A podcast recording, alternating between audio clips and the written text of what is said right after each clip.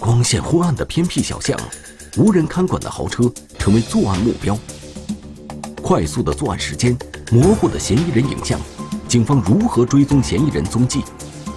海量视频筛查，侦查员能否找到线索？案件接连发生，追捕却愈加艰辛。北门街上的魅影，天网栏目即将播出。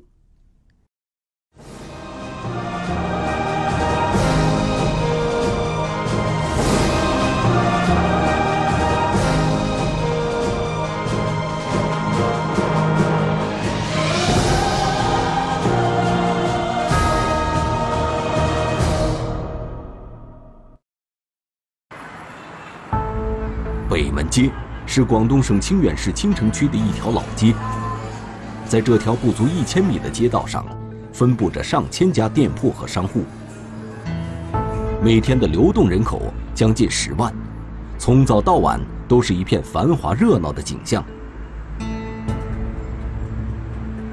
繁华背后，麻烦也随之而来。自二零一七年入冬以来，北门街附近的扒窃案件突然增多。就我们城区范围内扒窃手机的警情就急剧上升，然后我们立案有近百宗，所以我们就对这急剧上升这些案件，把他们全部给找出来，然后逐个去看一些报案人的笔录。扒窃是广大普通群众最容易接触到的一类多发性犯罪，扒窃指向的对象是他人随身携带的财物。例如手机、身份证、现金等。由于随身携带的特性，扒窃也是对人身的近距离接触和侵犯，对公众的安全感破坏较大，影响较恶劣。如何铲除这个顽疾，一直是警方急需解决的问题。扒窃的现场都是转瞬即逝，即使抓住现行，他们也拒不承认。要想突破这些窃贼的零口供，警方需要获取更多的证据。扒窃案件从现场是很难提取到传统的痕迹物证。扒窃案件不等于我们其他案件，它可能是你被扒窃了，过了十几二十分钟之后，或者是回到家里之后，你才发现我的手机被扒窃了，你不是立刻就知道了。所以我们只能是通过大量的海量的一个视频去发现我们犯罪嫌疑人的一个身影，发现我们犯罪嫌疑人。扒窃的这么一个犯罪过程。二零一七年十二月一号，正好是星期五，晚上二十一点左右，青城区北门街上人潮涌动。家住青城区的张女士下班后带着孩子出来逛街购物。二十一点四十二分左右，张女士从步行街一家店里出来后，准备过马路回家，可就在她。等待过马路的时候，一场飞来横祸突然降临。监控画面显示，二零一七年十二月一号晚上二十一点四十二分左右，一名穿黑色上衣、蓝色牛仔裤的年轻男子出现在画面中。这名男子看似漫不经心，但却一直在想办法接近目标。张女士抱着孩子走到马路边，注意力集中在来往的车辆上。他身上的一样东西，却吸引着这名黑衣男子紧跟了上去。他一看到目标到，马上好像蚂蚁见了蜜糖一样的。张女士刚停下脚步观察路况时，黑衣男子快步走到她的左后方，随即身体一侧，用自己的右手伸向了张女士外套左边的口袋。他只用了两秒的时间，就将张女士的手机拿到了自己手里。得手后，他立即转身向张女士右后边的人行道走去。张女士并没有什么反应，仍然抱着孩子准备过马路。过了几十秒后，旁边摩的师傅提醒后，张女士才放下孩子，检查左右两边的口袋，发现手机不见了，连忙向黑衣男子离开的方向追去。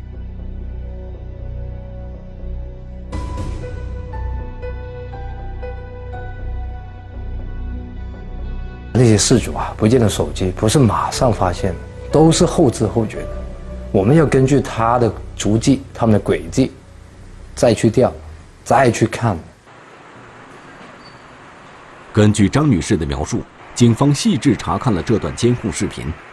根据以往的经验，在人流量密集的步行街实施扒窃，嫌疑人往往会多人结伙作案。负责查看视频监控的民警对扒窃人员周围走动的人一一进行了标记，在持续观察了一段时间后，从中筛选出了几名形迹可疑的人员。一个人负责实施盗窃，呃，实施扒窃。另外两名就是在周围，呃，警惕望风，扰乱我们率人的一个视线，啊，转移率人的一个注意力。这是三人结伙作案的一个典型，这段监控视频也会成为警方将这伙人绳之以法的强有力证据。他们一般都三个人，为什么？三个人成型，一个偷，两个做掩护，这是最保险的。张女士被扒窃几分钟后，在这条步行街的另一头也上演着同样的事情。二零一七年十二月一号二十一点四十八分左右，一对手拿气球的年轻情侣走到距离监控探头最近的摊位，他们的注意力都在挑选中意的物品上，丝毫没有发现有两名年轻的男子紧跟在他们身后。在不到一分钟的时间里。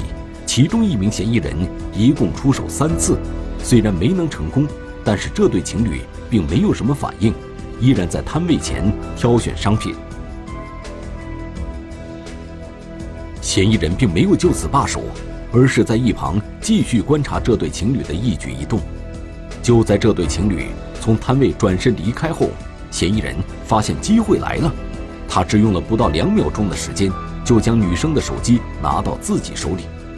五分钟后，这对情侣才发觉手机被盗，可是此时嫌疑人早已逃之夭夭。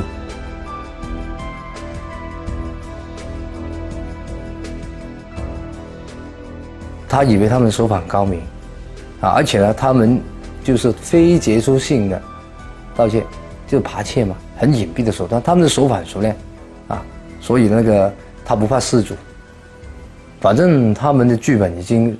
滚瓜烂熟了。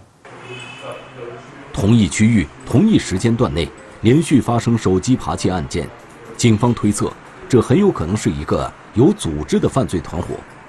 警方立即调取案发步行街所有监控进行筛查比对。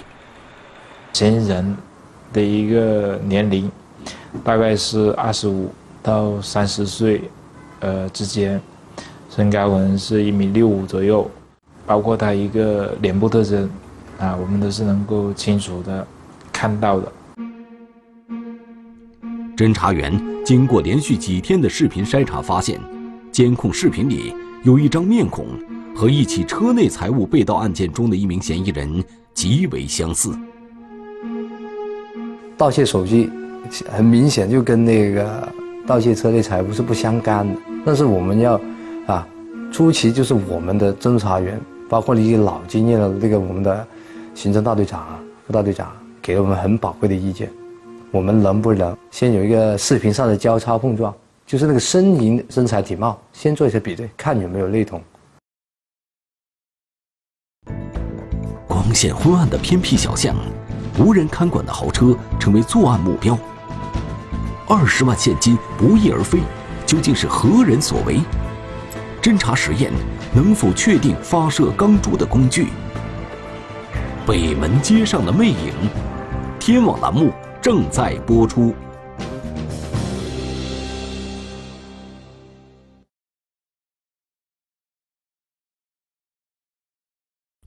扒窃既侵害财产安全，更侵害人身安全，破坏公众对社会安全感的信赖。专案组民警深感肩上责任重大，但警方目前手中掌握的线索有限，案件侦破工作又该如何开展呢？打击街面犯罪嘛，便衣嘛，在就是人流量大的一些商场或者是步行街去巡逻，就是去发现重点发现这类型的嫌疑人。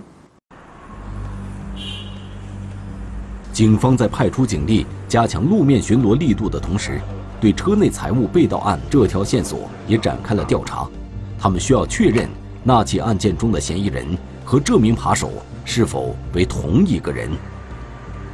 这一段视频当中就可以很清晰的去截取其中一个犯罪嫌疑人他的一个脸部。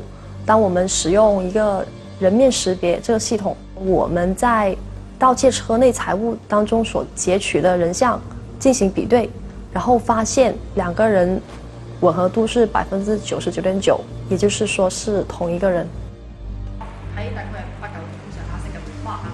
不同案件中出现同一名嫌疑人，警方推测他们极有可能是一伙扒盗结合的犯罪团伙。然后我们就把这个扒窃手机以及盗窃车内财物这些警情进行串并分析。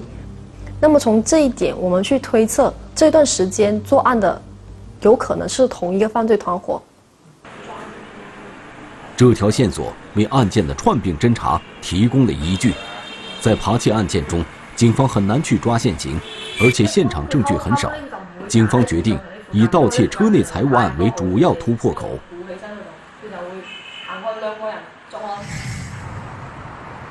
二零一七年九月二十九号，商人王先生和秘书一起从香港赶到清远洽谈项目。王先生和对方约好吃饭的地方后，和秘书一起到银行取了十几万人民币，加上随身携带的几万港币，加起来总共二十多万现金。王先生因为赶着去赴约，于是带着这笔现金去了吃饭的地点。王先生和秘书赶到饭店后，正好赶上用餐的高峰期。饭店外停了很多车辆，两人找了很久都没有发现空的车位，最后只能停到旁边的巷口。可能是怕带到饭店里面吃饭，或者是喝完酒之后怕漏在酒店里面，呃忘记拿呀，还是说是呃有其他情况，所以说想着放在车里面比较安全。王先生就这样把装着二十多万现金的手提包。放在了车辆后排座位上，随后就和秘书一起进去吃饭。项目谈得非常顺利，饭局很快就结束了。王先生高高兴兴准备回酒店，当他和秘书走到车旁时，发现右后车窗的玻璃竟碎了一地，后座上的手提包也不见了踪影。事主就打电话报警，说他车内财物被盗。广东省清远市公安局清城区分局的办案民警接到报警后，第一时间赶到案发现场。警方一方面展开现场勘查，一方面派人调取饭店周边的监控视频。犯罪嫌疑人要进去拿东西嘛，呃，窃取财物嘛，他一定要那通过翻爬呀，或者说开开门呐的这种动作，习惯性的动作。那么说，我们就是通过他这种要想去窃取财物，必须要。扶的，或者说必须要触碰过的那些部位，对这些重点部位进行勘查和提取。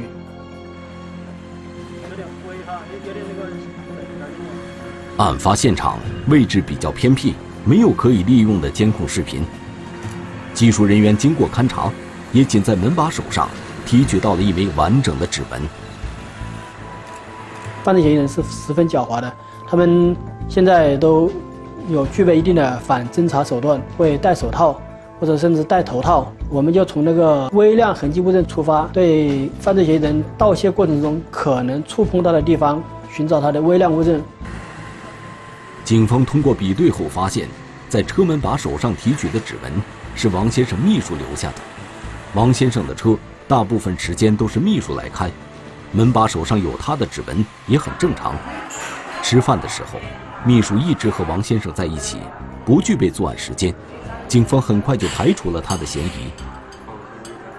我们就对每宗案件都是不放过任何一个蛛丝马迹，就是只要有可疑的线索、可疑的证据，我们都要把它全部收集回来。警方对车内进行勘查后发现，后排座上散落的玻璃碎片到处都是，毫无规则。很难判断出是哪种工具破坏的。我们就在车里面进行勘查，看车内能不能发现什么痕迹物证。就看到车内那个坐垫上啊，居然有一枚疑似钢珠。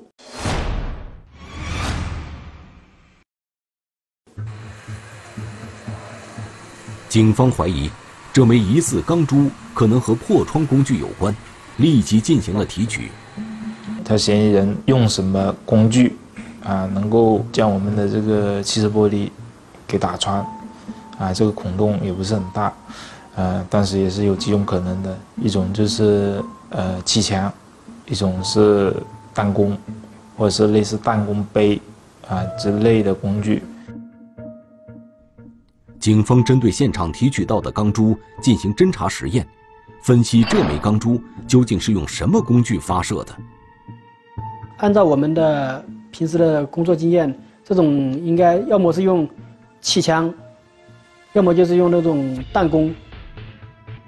非接触类的案件使用到枪支的频率是蛮低的，除非是抢劫，啊，因为这个是很符合那个犯罪心理的嘛。警方初步分析后发现，有很多工具能发射钢珠，并能产生很大威力，这其中就包括仿真枪。如果真的是仿真枪，这起案件就变得复杂起来。气枪的冲击力是很大，如果直接打进去。它那个钢珠会直接镶到我们的汽车后座里面。气枪要发发射这么大的弹珠啊，它它的体积又比较大，应该携带不是很方便。那么来说，弹弓可能性更大。按图索骥，监控视频成为案件侦破的关键。细致侦查，嫌疑车辆进入警方视线。摩托车上的两名男子。为何在路边不停徘徊？实施盗窃后，犯罪嫌疑人又去向了何方？北门街上的魅影，天网栏目正在播出。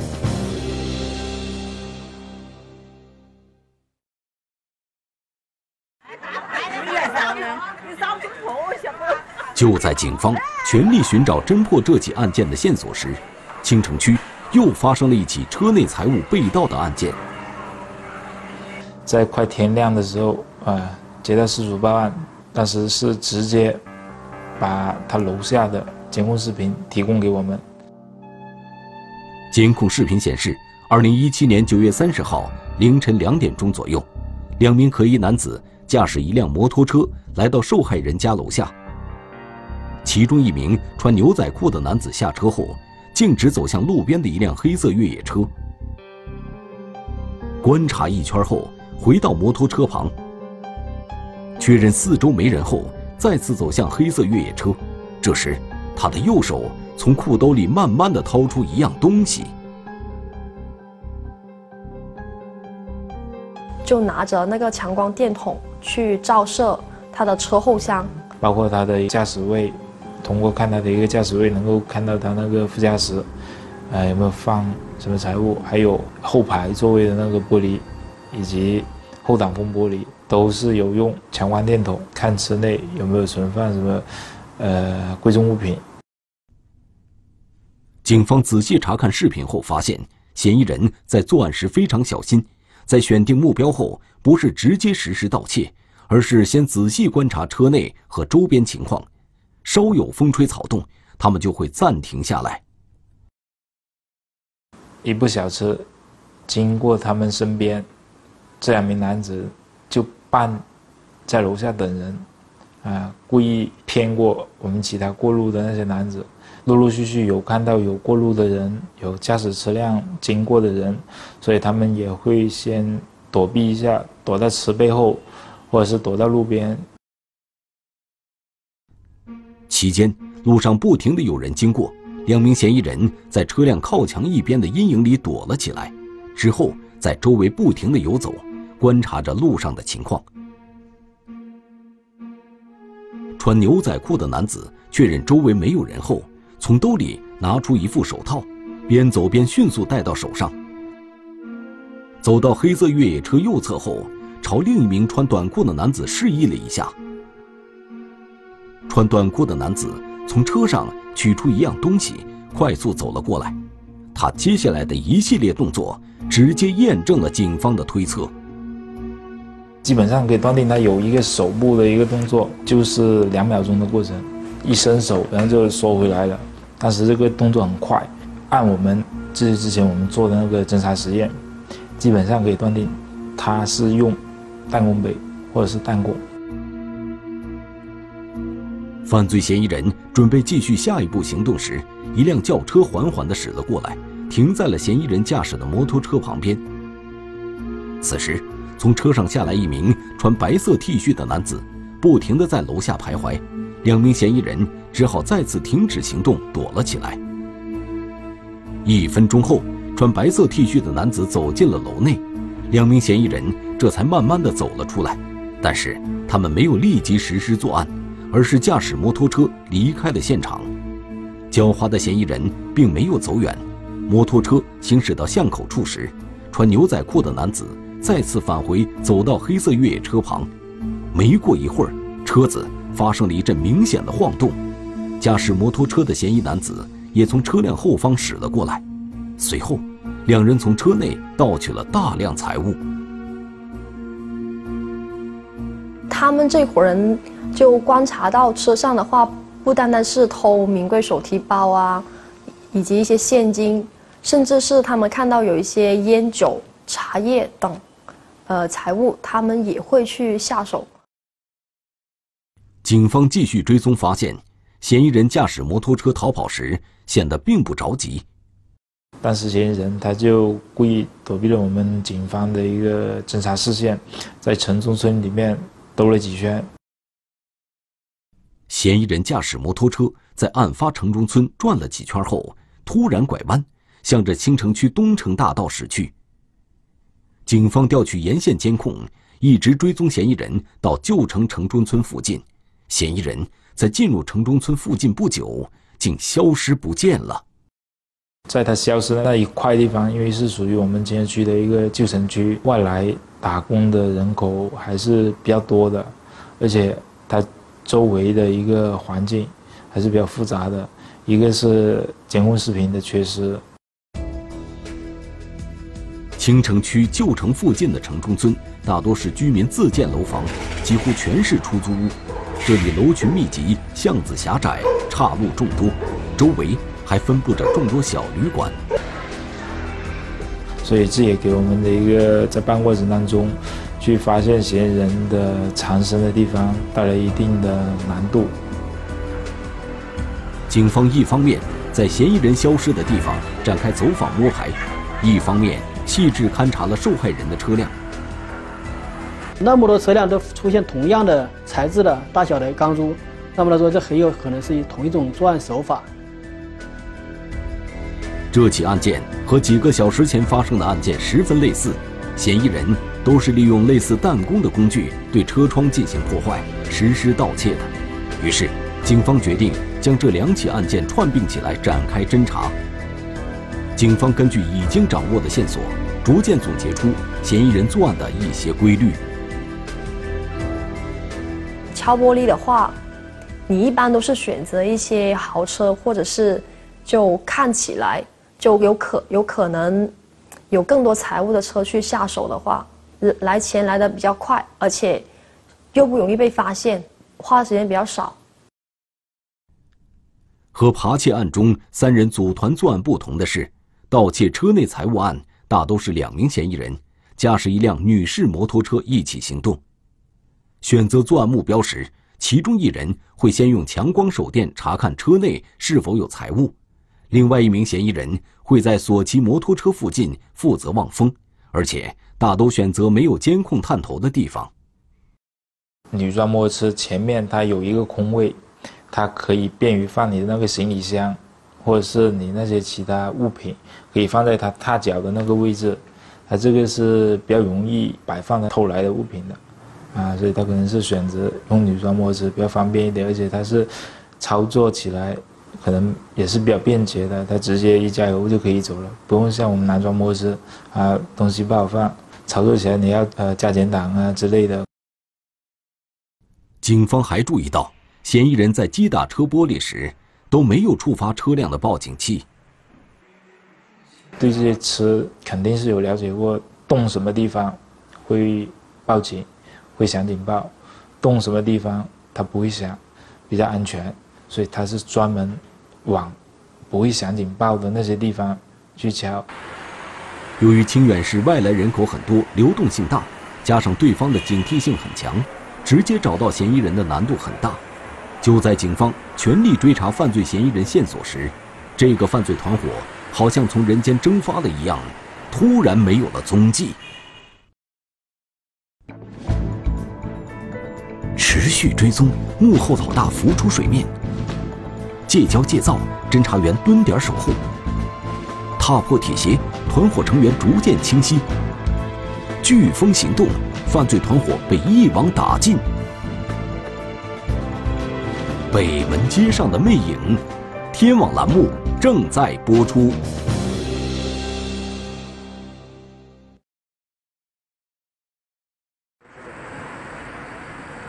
到了二零一七年十二月初，这个团伙再次出现。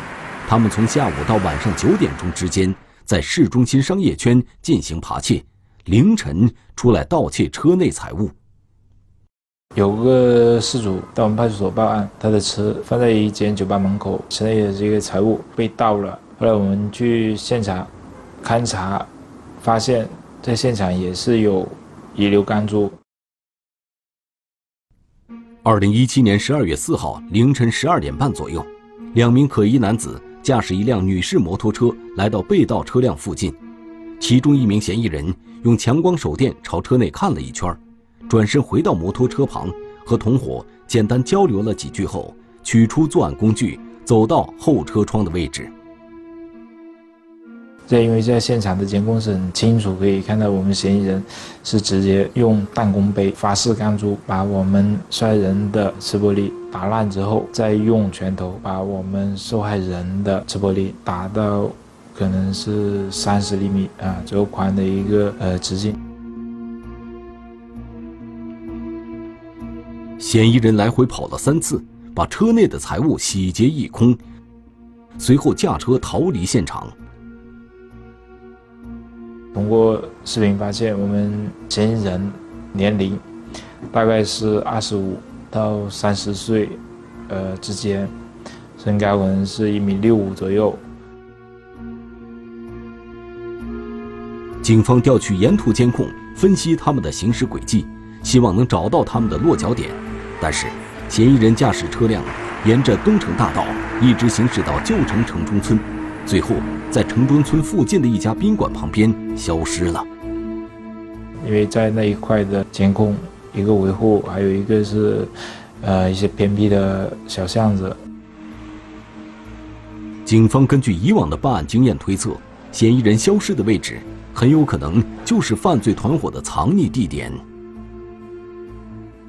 在那附近的几个酒店或是出租屋，我们就进行一个住户信息的排查。正当警方紧锣密鼓地搜集破案线索时，犯罪嫌疑人竟顶风作案，甚至在人流量大的公交站实施盗窃。因为正常他这帮人偷的时候都有戴手套，但是刚好啊，有一枚可能是喝完酒之后，呃，临时啊在附近看到有一部这样的豪车，临时起意，没戴手套，直接去偷了。嫌疑人一不小心露出的马脚。负责现场勘查的民警自然不会错过。被砸的玻璃那个边框附近呢，就提取了一枚指纹。呃，经过分析，这种呃应该是犯罪嫌疑人留下的可能性非常高。之后我们就马上将这枚指纹录入到全国指纹库。录了指纹库之后，就呃很快就反馈过来，就发现比中了一枚一名叫何某月的犯罪嫌疑人。警方经过细致比对，成功锁定了清远市连山籍犯罪嫌疑人何某月。警方对城中村出租房的摸排也发挥了重要作用。之前是因为扒窃手机被判刑的，啊，现在是在我们青人区范围内经常有一个活动的轨迹，特别是在我们青园区旧城有租房子的记录。警方经过连续几天的蹲守摸排，最终锁定犯罪嫌疑人何某月，租住在青城区武安街某出租屋五楼。警方决定继续蹲守顺藤摸瓜，试图从何某月这条线索摸清犯罪团伙的组织架构以及其他成员的藏匿地点。那么我们这时候发现，有大概十余个人就在青城区的一个某个酒店里面。他们已经住了几个月的时间，从七月份开始到我们侦查，他们一直在那边有住宿记录。为了不打草惊蛇，警方向酒店工作人员了解完情况后，在嫌疑人入住酒店的对面租了一间房子，对其进行全天候布控，以摸清团伙成员的人数和面部特征。那么这个时候，我们就。开始调那个酒店出入视频，然后把我们手上所掌握到他们这些犯罪嫌疑人进行作案的视频，嗯，对他们样貌去进行一个比对吧，然后就发现住在酒店这一伙人就是经常在我们城区就进行扒窃以及盗窃的这一伙人，然后我们这个时候就锁定了他们的落脚点。警方通过跟踪摸排，逐渐掌握了以何某月为首的。扒窃手机和盗窃车内财物的犯罪团伙，团伙中的其他成员大都是他的同乡和之前的狱友。就当我们发现他们落脚处的时候，我们没有立刻动手，而是我们要就完善整个证据链条。只是拍到他们去扒窃或是盗窃这一块，并不足以完成盗窃或扒窃这个犯罪证据的收集。我们必须要找到他们的销赃渠道。警方对他们进行跟踪后，发现这伙人在作案后会每隔几天开车前往广州，来回也需要成本嘛，所以他就等到有足够的手机啊以及财物的时候，他才会去广州。大概三五天吧，太过一看他们作案的频率而定。啊，如果一天手机亮的够了，啊，好像 iPhone 啊、华为那高档手机够了。啊，就可以去。经过近一个月的证据搜集，警方已全面掌握了犯罪团伙的作案证据及销赃渠道，最终决定在二零一八年一月九号实施收网行动。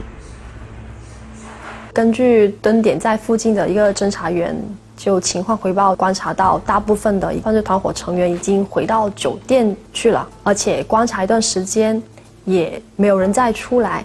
那么这个时候就准备实施收网行动。蹲下，蹲下，放头，放头，放头。警方当场抓获犯罪嫌疑人十五名，缴获名牌手表、名牌手提包一批，手机三百多部，银行卡一批，作案用弹弓二十多副，钢珠一千多粒。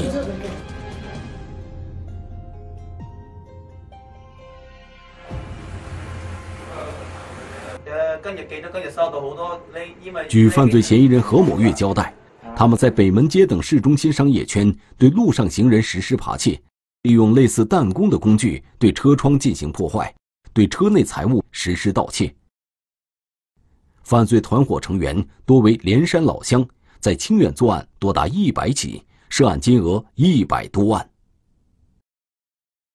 我们抓犯罪分子。是一部分，但是你要真正的把财物返还给群众，才是最后的成功。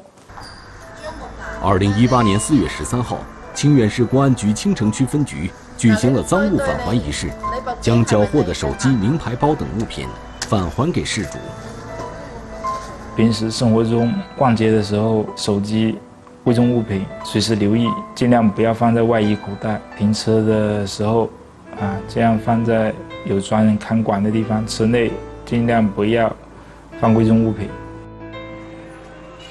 至此，日夜游荡在北门街上的魅影终于现出了原形。发生在清远市青城区的系列扒窃盗窃案件，也在警方的不懈努力下，最终圆满告破。繁华的北门街又恢复了往日的安宁与祥和。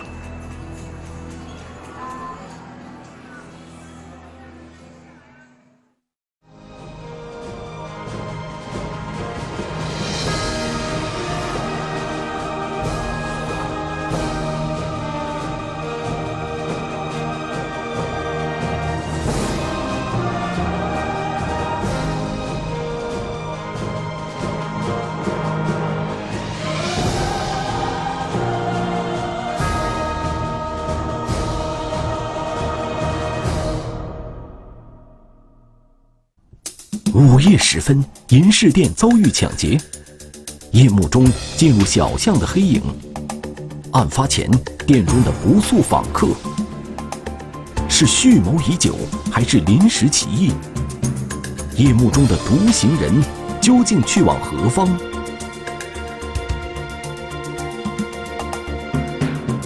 寻找夜行人，天网栏目近期播出。